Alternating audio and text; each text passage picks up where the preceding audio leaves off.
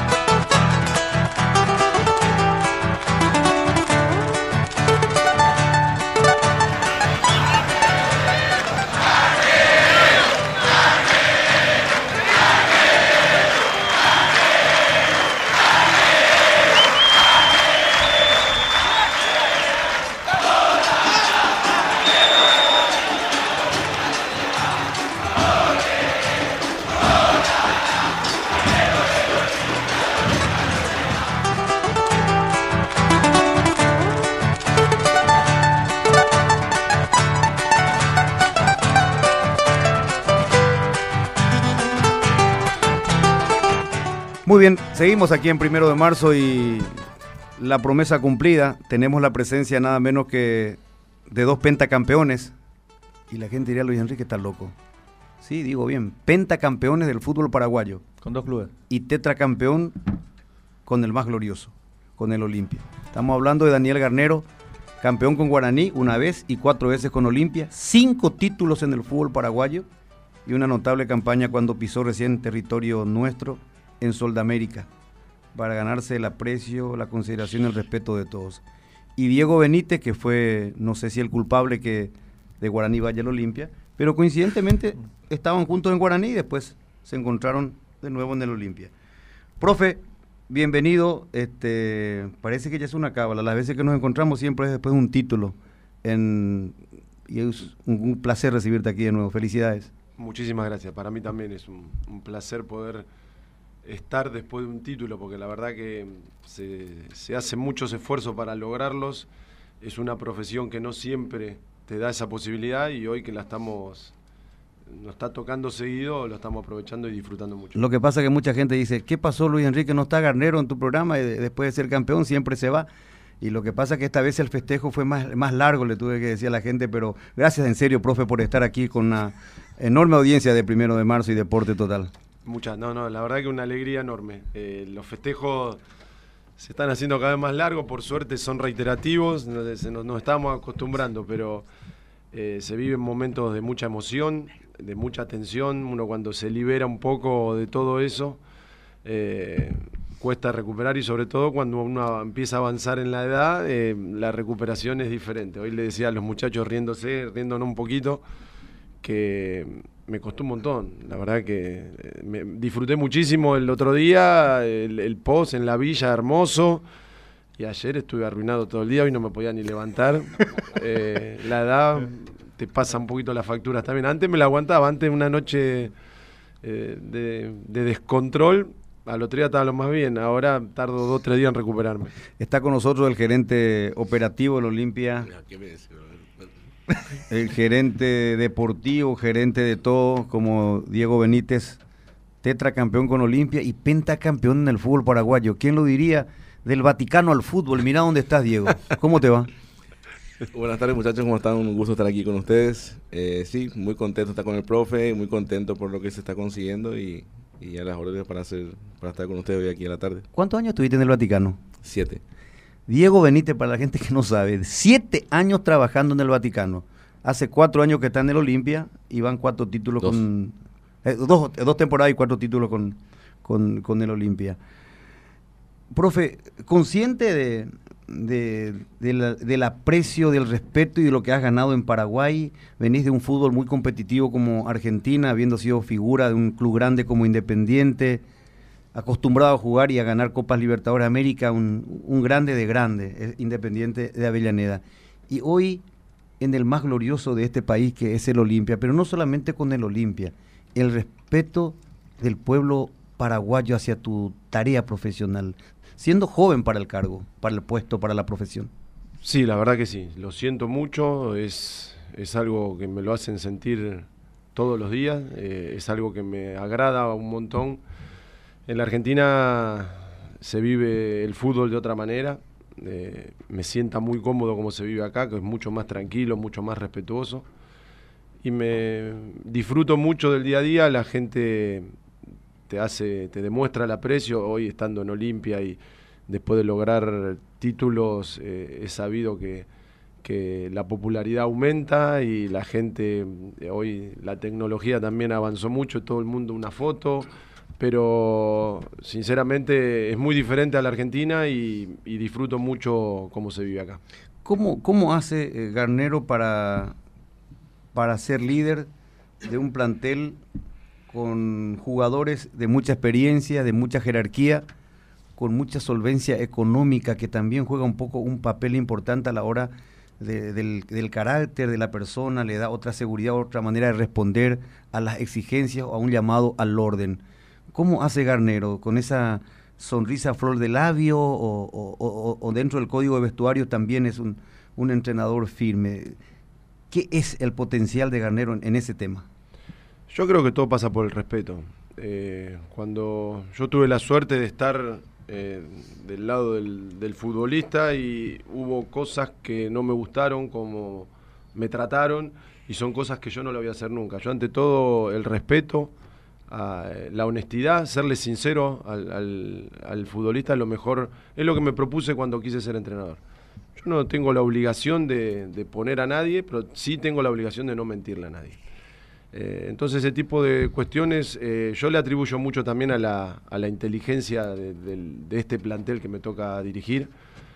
Lo que vos decís es una realidad. Me toca convivir con futbolistas de una trayectoria inmensa, de niveles individuales altísimos en lo deportivo, en lo económico, que están más allá de un montón de cosas y ellos respetan las decisiones. Entonces, a mí eso me llena de orgullo. A mí la convivencia del día a día, obviamente que todos vemos los resultados y es lo que uno busca.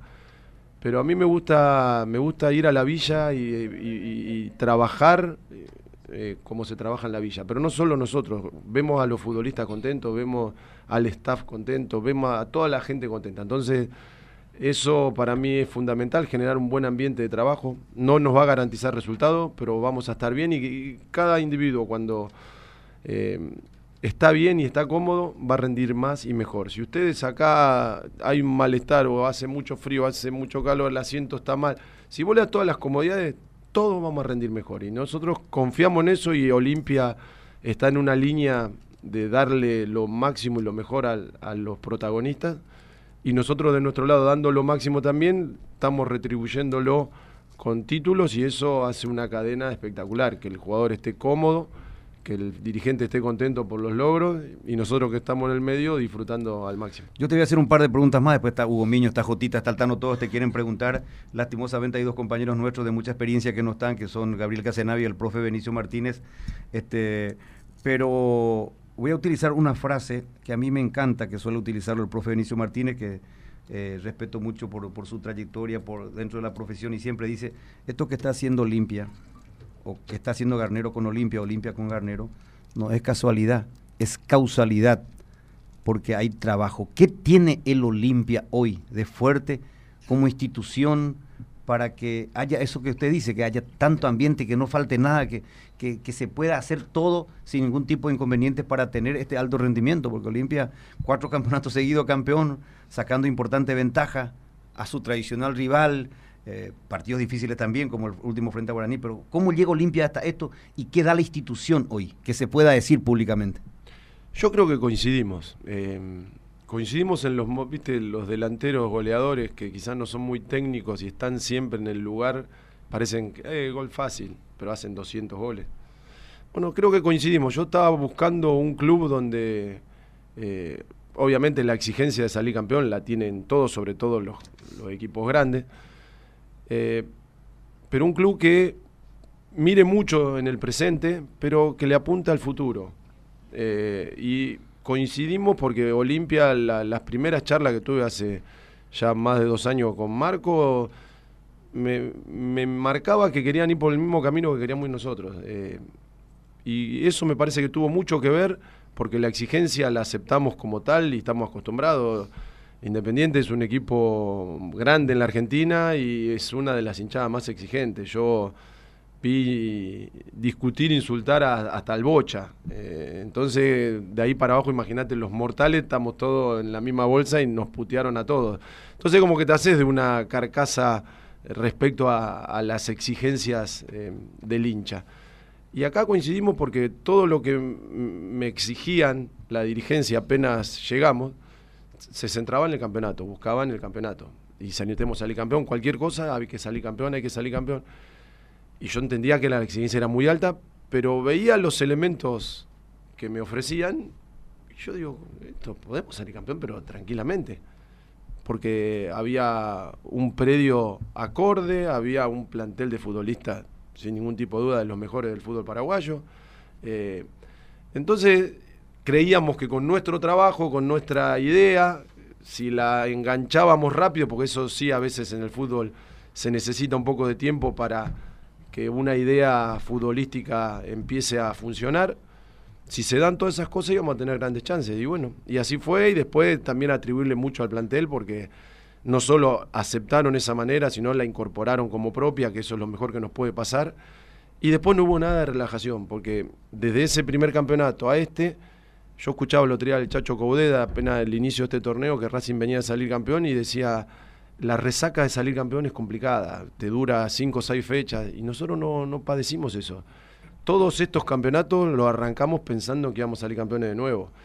Y hoy nosotros, después de dos días de una consagración que todavía tenemos que terminar el torneo, sinceramente por la cabeza de todos estamos pensando en que queremos ser penta y vamos en busca de eso. Entonces creo que nos retroalimentamos, eh, necesitamos del triunfo y el triunfo no, nos da el combustible para arrancar de nuevo. Daniel, ¿cómo te va? Un gusto realmente tenerte aquí. Luis. Bueno, eh, quería preguntarte acerca de este último título, porque seguro el primero fue muy especial. El segundo ya sirvió para que te hicieran una bandera con tu figura sosteniendo dos copas. El tercero fue señal de vigencia. Y el otro, claro, el invicto. Y el otro día, pitazo final del árbitro y fuiste el primero que saliste corriendo a la cancha a abrazarte con todo el mundo como si fuera el primer título de tu carrera. Y me dio la sensación que lo disfrutaste de manera especial porque costó más. No sé, me dejó esa sensación, no sé si me vas a, a confirmar esto o no, pero fue un campeonato complicado, difícil, y encima el partido que les da la consagración también fue difícil, como resumiendo todo lo que fue el torneo. Sí, la verdad que no, le encuentro explicación todavía al pique que me metía. La verdad que ni cuando jugaba me metía a esos piques. No, pero ah, creo que tiene que ver mucho en, largar todo. Eh, es verdad que fue un semestre complicado, tuvimos muchos inconvenientes, pero el equipo siempre sostuvo y creo que lo que refleja a este equipo el primer gol del otro día. El primer gol del otro día, sin sacarlo de contexto, íbamos perdiendo 2 a 0 ante nuestra gente, el público estaba un poco impaciente. Eh, y nosotros si tuvimos que ir para atrás, fuimos para atrás, el, equipo está convencido y eso de insistir, jugar con jugadores que quizás no están acostumbrados a que se vean que participen tanto como los centrales o el arquero o el contención que se tira atrás, hizo que el rival venga un poquito, que le dé un poquito de tiempo y espacio a jugadores que desequilibran, como en el caso de Tabaré, que mete un pase bárbaro, Miguel, que aprovecha ese sector. Yo creo que el, primer gol del otro día representa al equipo. En, un contexto difícil, perdiendo 2 a 0, con muchas complicaciones, no se negoció la manera. Eh, y después, obviamente, el segundo viene también con un lanzamiento preciso, buscando adentro del área. Y eso a mí me pone muy contento, eso me llena de orgullo, sinceramente, que, que hoy ver a un equipo, muchas veces te pasa siendo entrenador que vos querés lograr algo que no lo terminás de ver nunca. Y a veces me pasó varias veces Y hoy disfruto de ver que el equipo juega como quiero que juegue y, busca las maneras, porque hay varias, siempre hay varias, todas son valederas, pero este no resigna el, el intentar jugar, el ir por abajo. Eh, tenemos otras alternativas, tenemos otras alternativas, pero el, el gol, el primer gol del otro día eh, me, me llena de orgullo. la El verdad. pase quirúrgico de Tabaré. Ese tiempo y espacio que puede tener Tabaré, un jugador como Tabaré, como Willy, como Ale, como muchos futbolistas que tenemos, tenemos que darle ese tiempo y espacio a esos futbolistas. Cuando se, el rival te reduce tanto los espacios, es difícil de conseguirlo. Eso de poder sacarlos un poquito y, y quisieron venir a presionar un poco más arriba, nos dio ese espacio para que Tabaré haga una genialidad.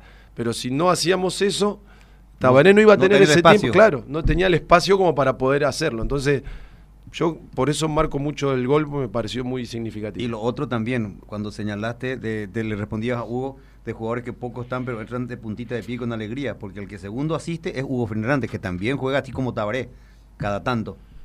Y Sí. entra de la misma manera.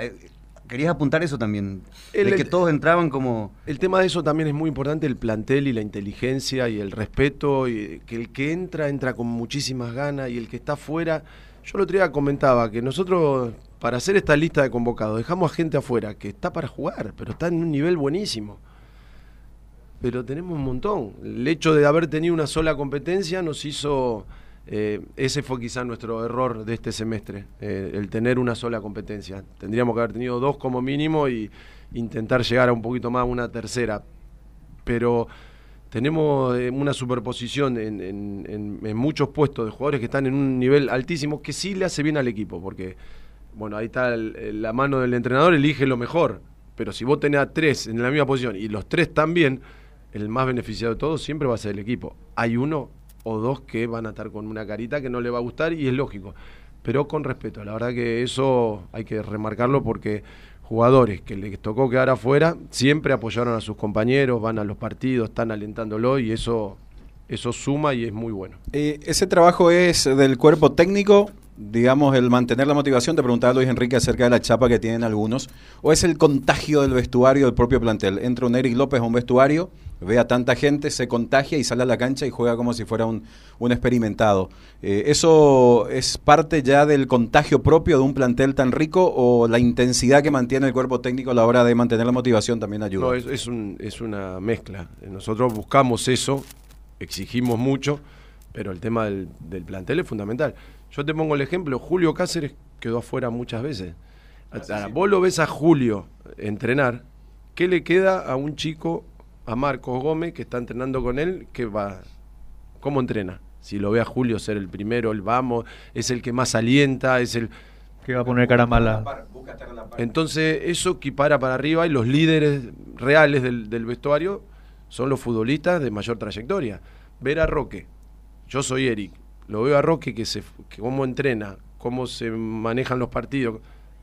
No puedo ir por otro camino que no sea ese. Entonces a nosotros nos hace mucho más eh, sencillo tener referentes como los que tenemos acá. Te nombré a dos y puedo no- seguir nombrándote más. Gente que quizás no tiene tanta eh, trascendencia periodística, porque Antolín es un tipo Perfil bajo, callado. perfil bajo. pero vos lo ves entrenar a Antolín. ¿Cómo soy yo un chico de 20 años que juego de central y lo veo entrenar a Antolín? ¿Cómo entrena? ¿Cómo se entrega? ¿Cómo, cómo está a la par? Y le tocó quedar afuera. Y obviamente que no, estaba, eh, no era el día más alegre de su vida, pero ahí estaba al lado de sus compañeros. Entonces, eso me parece que sí tenemos que ver todo. Y todo inicia por el respeto.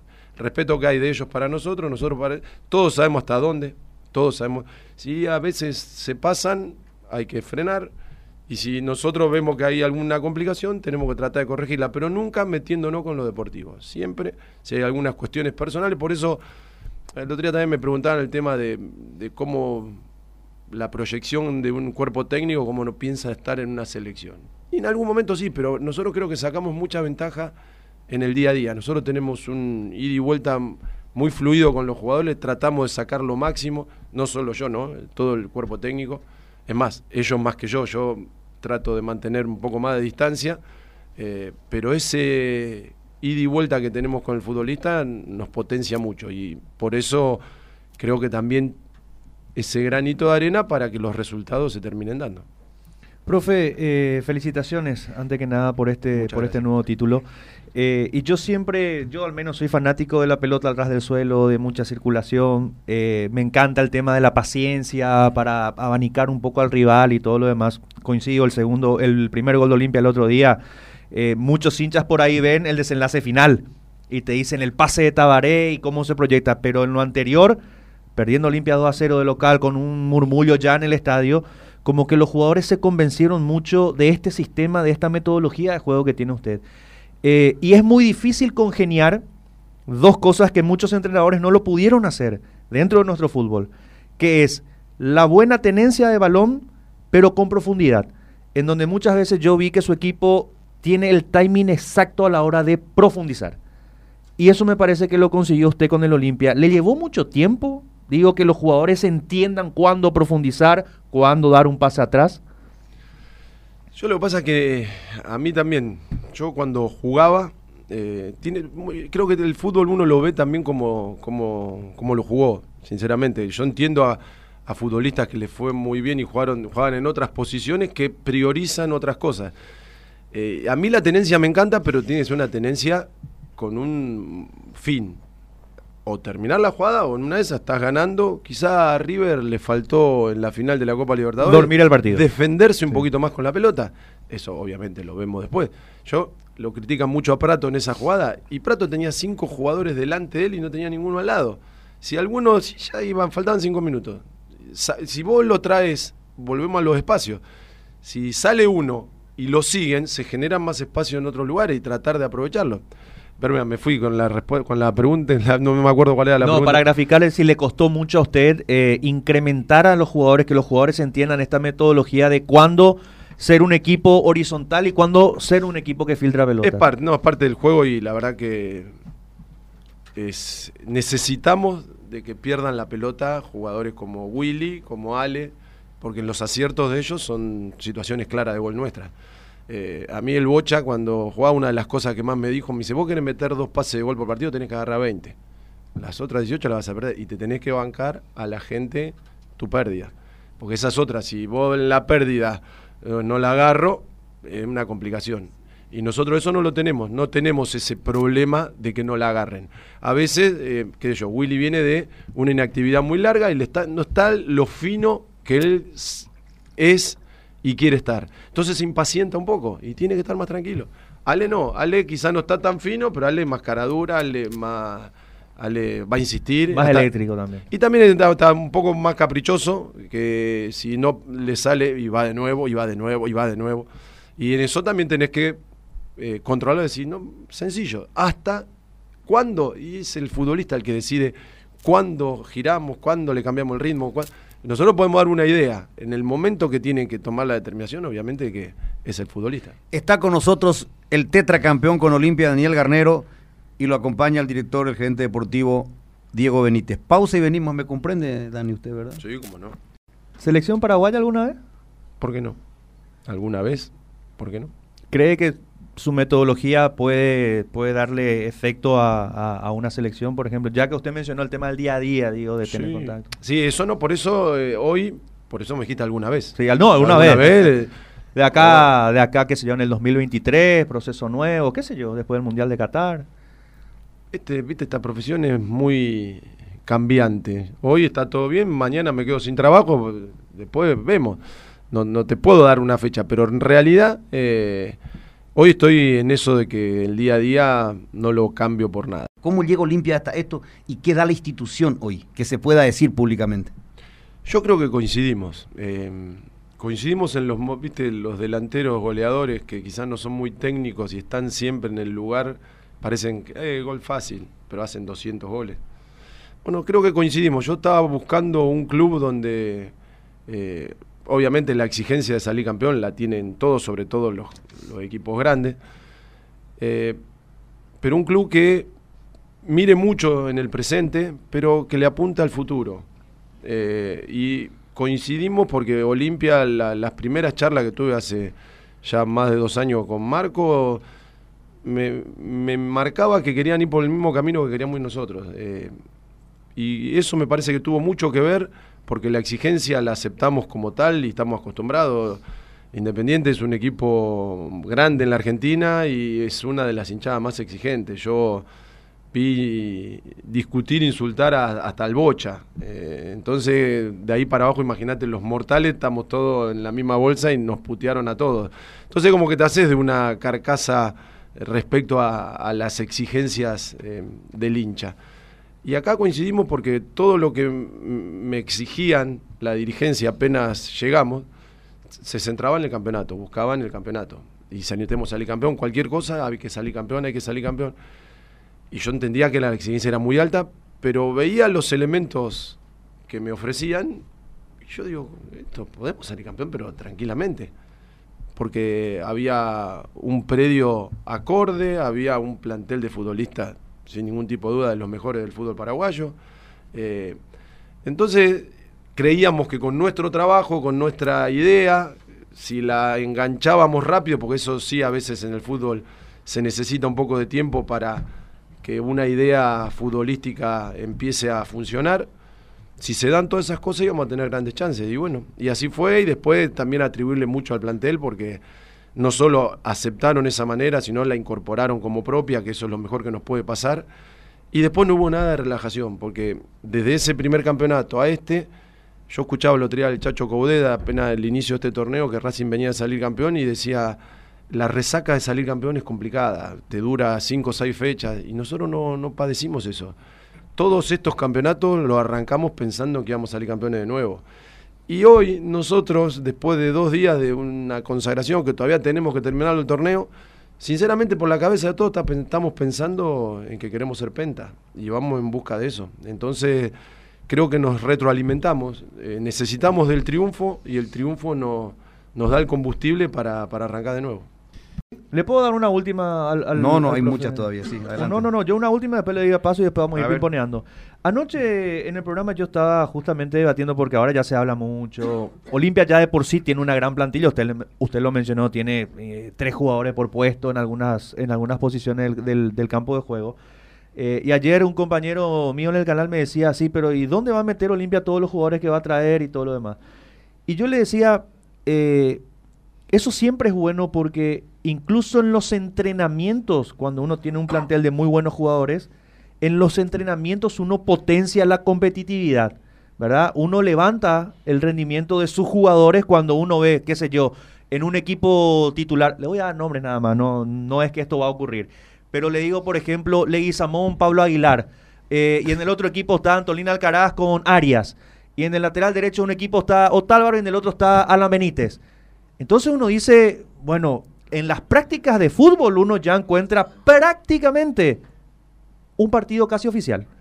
Y eso potencia el rendimiento de cada uno de los jugadores. Sí, sin duda que es así. Si ustedes hubiesen visto los últimos entrenamientos de fútbol, el equipo alternativo ganaba por tres goles.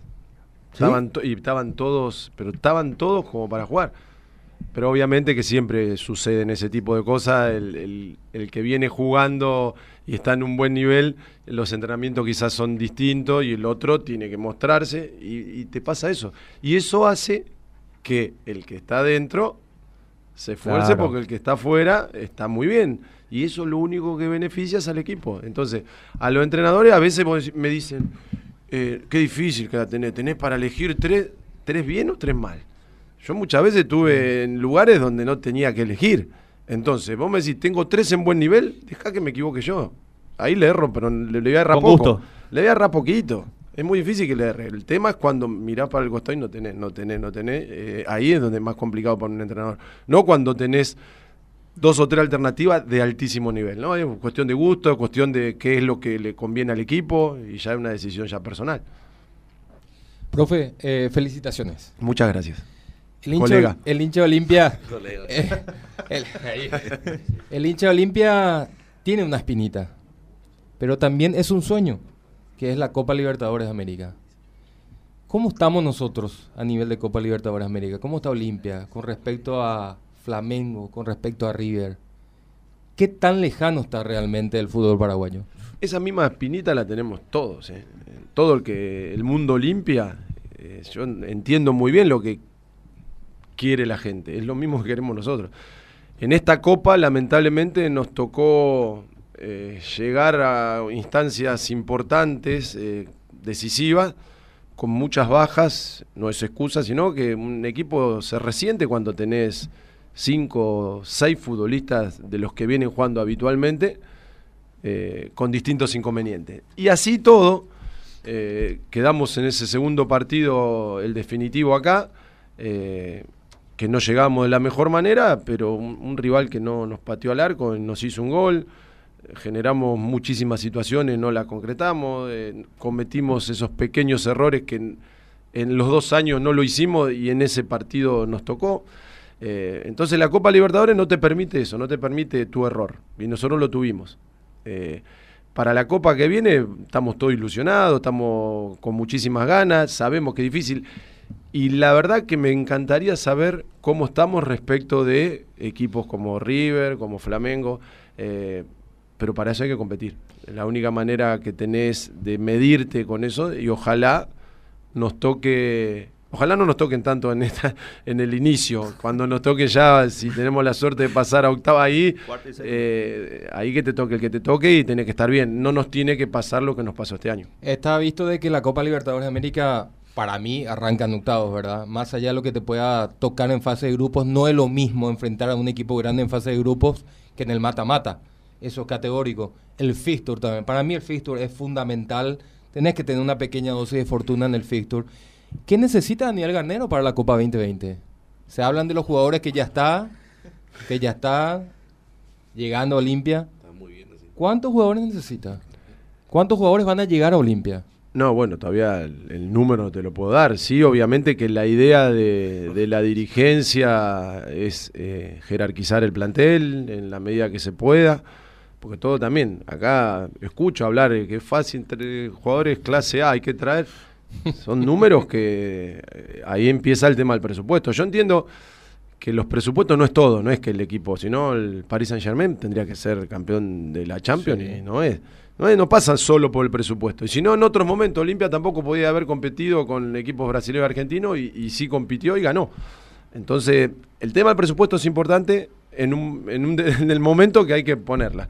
Hay que poner la plata y ahí sí, si vos querés contratar un jugador y sale 15 millones de dólares y a vos no te alcanza para eso, no lo vas a poder traer. Y el equipo rival sí lo lleva y obviamente que te va a sacar una ventaja. No te garantiza resultados. Pero nosotros vamos a tratar de hacer un, plantel equilibrado, vamos a tener una exigencia muy grande porque este semestre va a ser muy parecido al, semestre, al primer semestre de este año, donde eh, hubo muchísimas competencias entre semanas. Tuvimos a principios de este año seis partidos de Copa con sus respectivos viajes y cinco fechas de adelanto del campeonato, 11 en 17 semanas. Eh, fue muy, muy exigente. Esta va a ser un poquito menos porque va a ser 6 y 2 de adelanto. Eh, son ocho. Pero arranca muy temprano. Sí, arranca muy temprano y termina un poco más tarde, entonces por eso no están los adelantos. O sea que como todos, si, eh, yo creo que es mejor así, aunque se adelante un poco y se termine un poquito más tarde, porque te da más tiempo de recuperación, sobre todo eh, a los futbolistas, porque todos te dicen, y en Europa juegan cada tres meses, en Europa viajan una hora, una hora y media, a veces tenés viajes de vos vas a, te toca un, equipo de Venezuela y puedes tardar un día casi en llegar. Entonces, hay cosas que son muy diferentes. Nosotros necesitamos tener un plantel equilibrado y el mejor posible, sin ningún tipo de duda. ¿Cómo lo ve como jugador a Derlis González? Un jugador desequilibrante, un jugador que jerarquizaría a cualquier plantel. ¿Le preocupan los jugadores que en algún momento pueda llegar alguna oferta interesante y que se tenga que ir? No me preocupa, es parte del juego. Puede pasar, después de salir, hay futbolistas que salieron, vienen de salir tetracampeones, pueden tener ofrecimiento y es muy difícil decirle a algún futbolista eh, que no se puede ir. Eh, sinceramente a mí me costaría muchísimo. Ahí eh, tengo algunos en la cabeza que me gustaría que no se vayan. si viene otro y me dice, mira, se me presentó esta oportunidad, voy a ganar el doble, ¿cómo le, digo que no? Y las contrataciones, lo que ya digo yo, aseguraron hace un tiempito atrás, me mira Diego, eh, ¿tienen directa relación con esta posibilidad al cierre del año? Digo lo de, lo de, Pollo, lo de Alan Benítez. ¿Pero qué? ¿La posibilidad de que, de que se vaya? no, no, no, claro, de que algún jugador en alguna posición específica de los jugadores que llegan tengan que irse. Digo, un ejemplo, Pollo Recalde, eh, Olimpia lo fichó al, Pollo Recalde, ¿existiría alguna posibilidad o algo saben ustedes de que eh, puede irse Camacho, puede irse Willy Mendieta o ah, no, Álvaro en el puedan ir, No, que puedan irse está la posibilidad, pero no que nosotros la sepamos. O sea, eh, ustedes lo, digo, Olimpia lo ficha y después ven, no importa que se quede Otálvaro viene para sumar. Lo fichan para sumar y no para reemplazar. Exactamente. Exactamente. Después ahora vamos a sentarnos, ver, tampoco me gusta tener esa superposición que quizás nos, nos pasó en este tramo del año, aunque este semestre es distinto. Este semestre, esa superposición, eh, el semestre, el primer semestre de, este 2019, no se notó. No se notó porque nosotros necesitábamos tener prácticamente dos equipos porque no se podía viajar, llegar. Jugamos un miércoles, llegamos el jueves a la tarde, el viernes concentramos a jugar el sábado.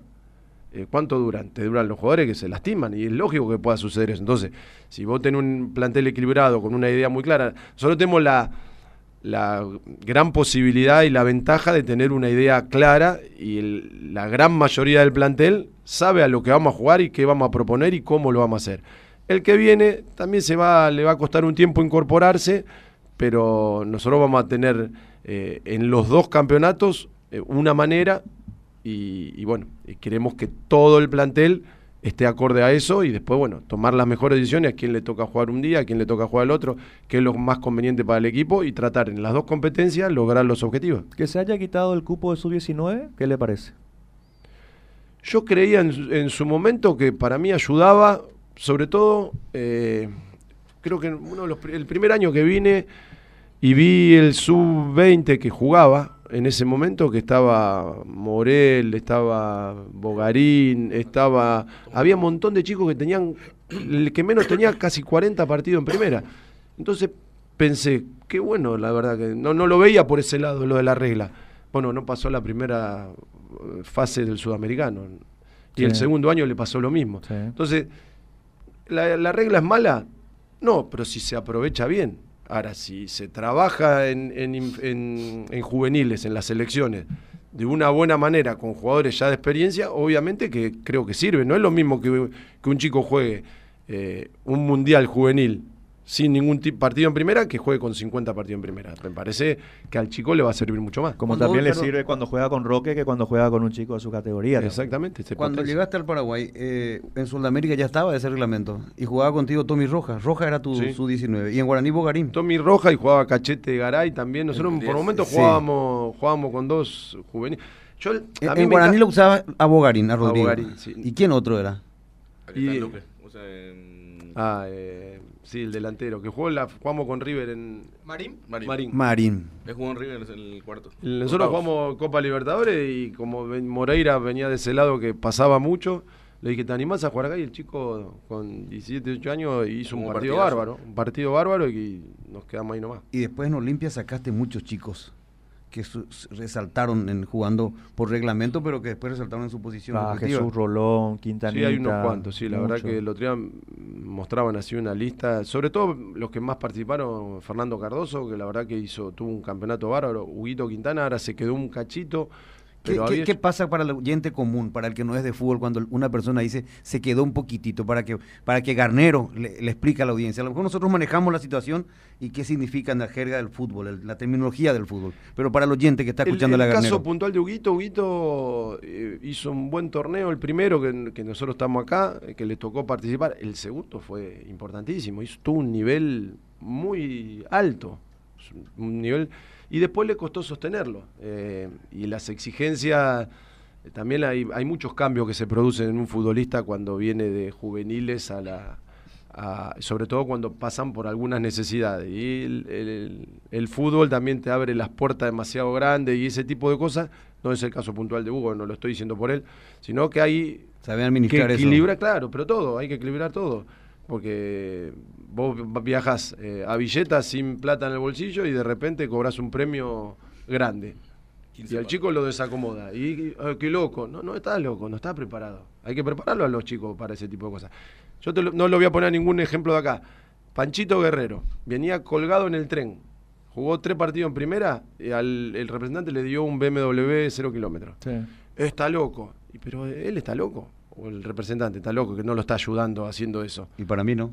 eh, no lo ayuda para nada. Entonces, esos cambios bruscos que le pasan a los, a los juveniles, hay que prepararlos. La formativa tiene una palabra hermosa, pero se utiliza muy poco. hay que formar en todo sentido. Integralmente. Y formarlo también al chico que no al que no llegue a jugar en primera. Ahí, ahí, ahí tocó un tema que a mí me encanta y que a mí me enloquece siempre, que es el tema de las formativas. Eh, yo particularmente soy de seguir mucho las formativas, me encantan las formativas. Antes cuando teníamos esa bella época de los partidos de reserva o de la sub-20 como preliminar. Él jugó al fútbol, profe, usted lo sabe, jugó al fútbol. No, no sabe, el profe sí, yo soy joven todavía. Eh, eh, y uno veía en las divisiones formativas, por ejemplo, el que, se ha cambiado mucho de, de política últimamente. Antes, por ejemplo, era el entrenador, vos hacías una práctica de fútbol y, qué sé yo, querías parar la pelota de bota al suelo con la suela y el técnico te paraba y te decía, no me pares así la pelota. Eh, se para así, acomodate acá, mira, cerrá de esta manera. Y en los últimos años como que ha entrado una fiebre tremenda de querer ganar campeonatos en la formativa. Y se olvidaban de formar a los jugadores. Y habían, incluso llegó una, una corriente de eh, un entrenador de inferiores, perdía cuatro o cinco partidos y lo echaban. Y lo echaban. Y de por ahí ese entrenador te sacaba seis o siete jugadores por año para, para de primera división. Y entramos en esa locura de la formativa donde se, preocuparon mucho más los dirigentes en ganar torneos inferiores que en formar a chicos que lleguen ensamblados a primera división. Y hoy ves jugadores de primera división que te cierran mal, un lateral que te quiere despejar con la pierna, un lateral derecho que va a cerrar un centro desde de, la otra zona con la pierna derecha y no con la izquierda que te dejan picar la pelota. Entonces son errores conceptuales que uno ve que en las formativas se está fallando en ese aspecto. Sí, yo considero, a mí también es un tema que, que me apasiona. La verdad que la formativa, sinceramente cuando me meto, estoy trabajando, lo único que hago es enfocarme en la primera, pero el tema de la formativa me, me apasiona. Sobre todo en, los jóvenes, pero bien jóvenes, ¿eh? en las infantiles, ahí donde tenés que priorizar la técnica individual. Lo primero que tiene que saber un futbolista es pase y recepción. Tenés que saber parar la pelota y vos decís, eh, sos un exagerado. Vos agarrás muchachos de primera que le cuesta mucho eh, tener un buen control de balón, dar un buen pase. Vos y los campos de juego tienen que estar bien y tendrían que estar bien. No están bien los de primera, como van a estar los de formativa. Entonces empezás en una cadena que. Y después, cuando ya vas pasando, avanzando, tirarle conceptos para mí el jugador de que llega a primera división tendría que saber, si soy un central, tiene que saber jugar con línea de 3, tiene que saber jugar con, con línea de 2, si jugar del lado derecho, del lado izquierdo. Tiene que tener una idea, una base, porque viene un entrenador que juega con línea de 3.